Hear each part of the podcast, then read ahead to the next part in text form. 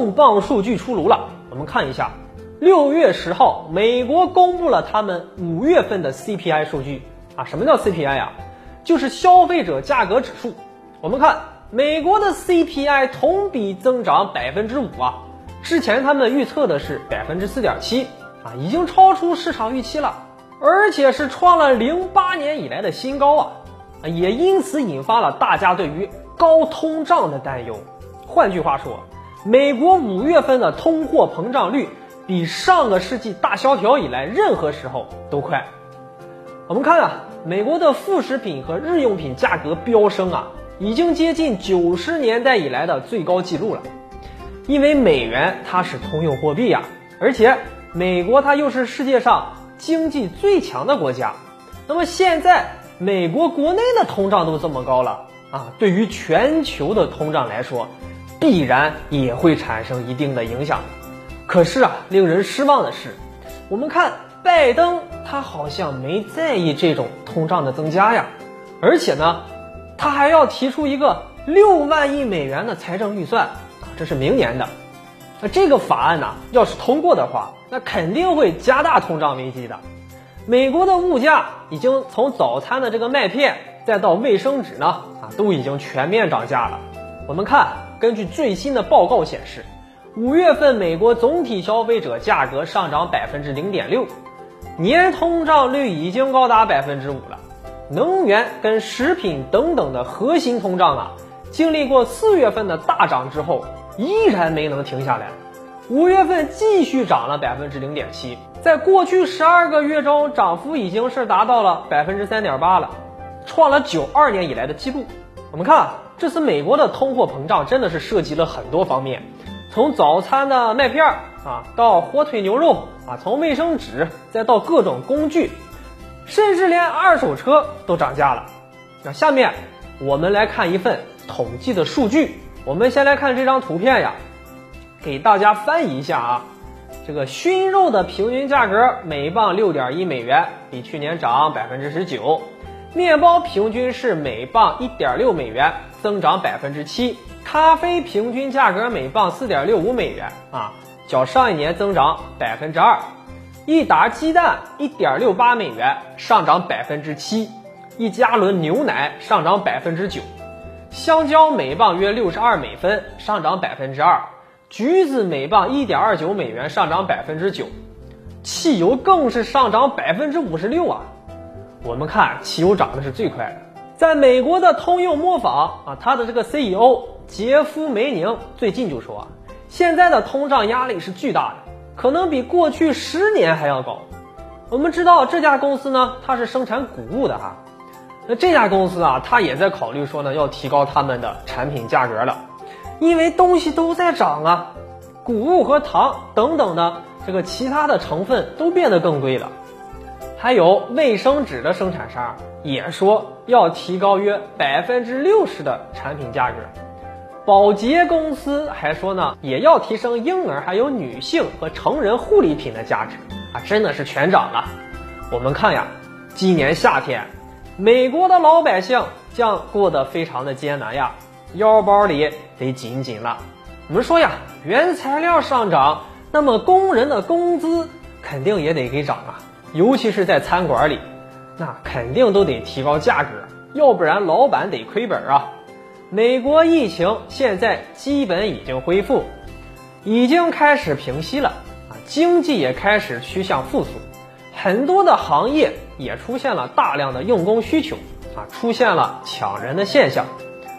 上个月啊，这个快餐店啊，Chipto 就说呢，要提高餐厅员工的时薪啊。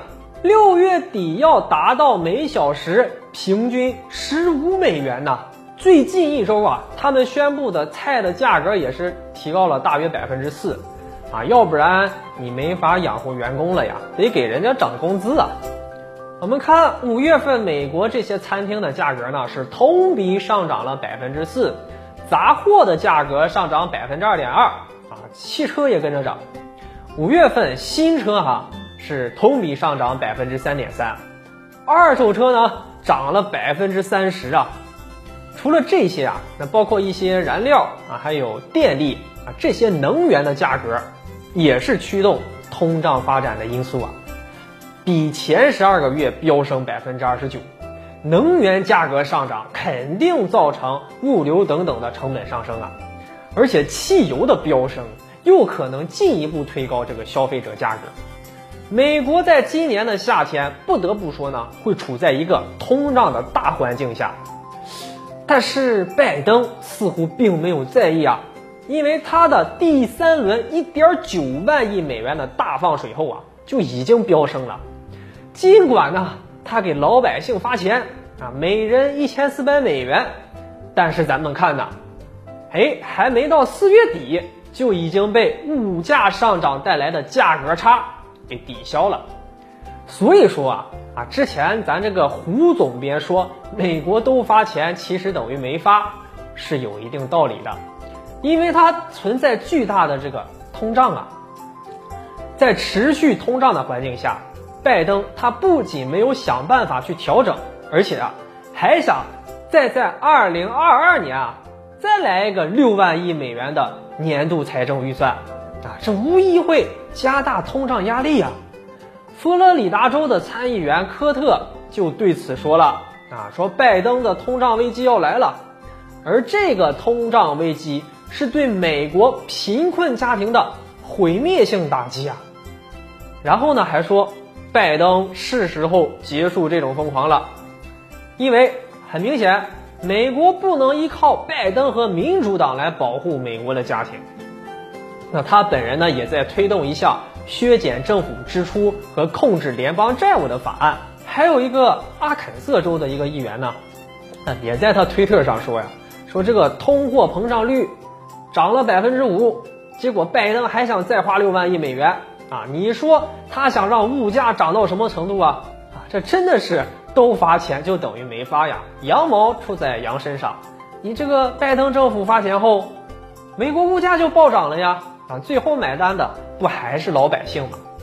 那以上这些议员呢？啊，还有一些啊共和党的人呢，他们就担心说，美国会在拜登的领导下回到一九七零年的那种大通胀时代。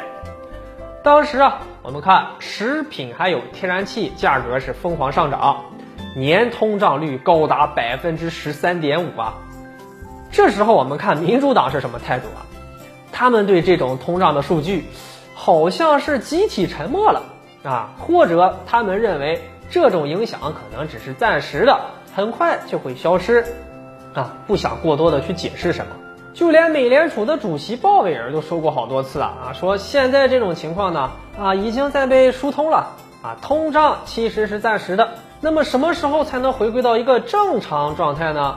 有穆迪分析公司的一个专家就说了，说可能是在今年年底啊，美国的这个物价可能会恢复正常。那么回忆一下，去年美联储 QE 是扩表了三点二万亿美元。已经是过去十年的总和的十倍还多，这就导致现在美国的国内流动性泛滥呢，物价暴涨。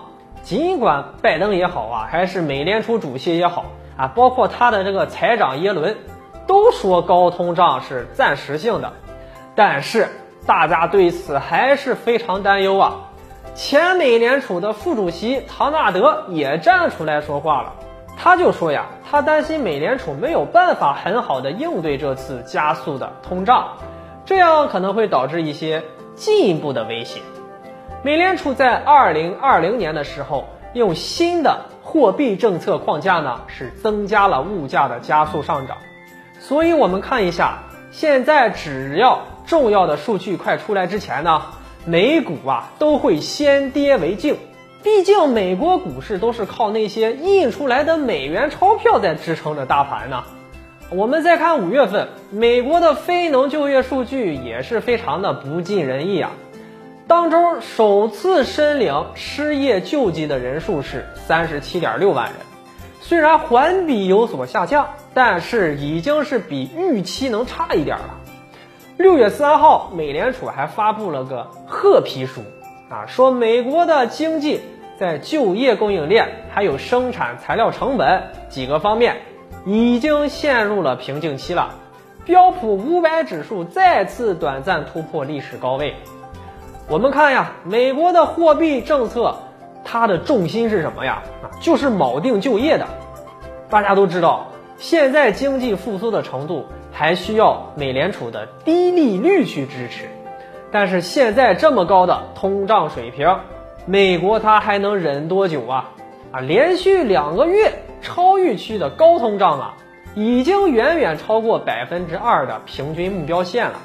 而且也超过了美联储它之前自己说的这个百分之三的容忍度，而且市场对提前加息的预期也在增强。那么在弱就业和强通胀之间，美国该去如何权衡呢？拜登政府应该尽快的给出一个答案了。好了，本期的内容就和大家分享到这里，感谢观看，我们下期节目再见。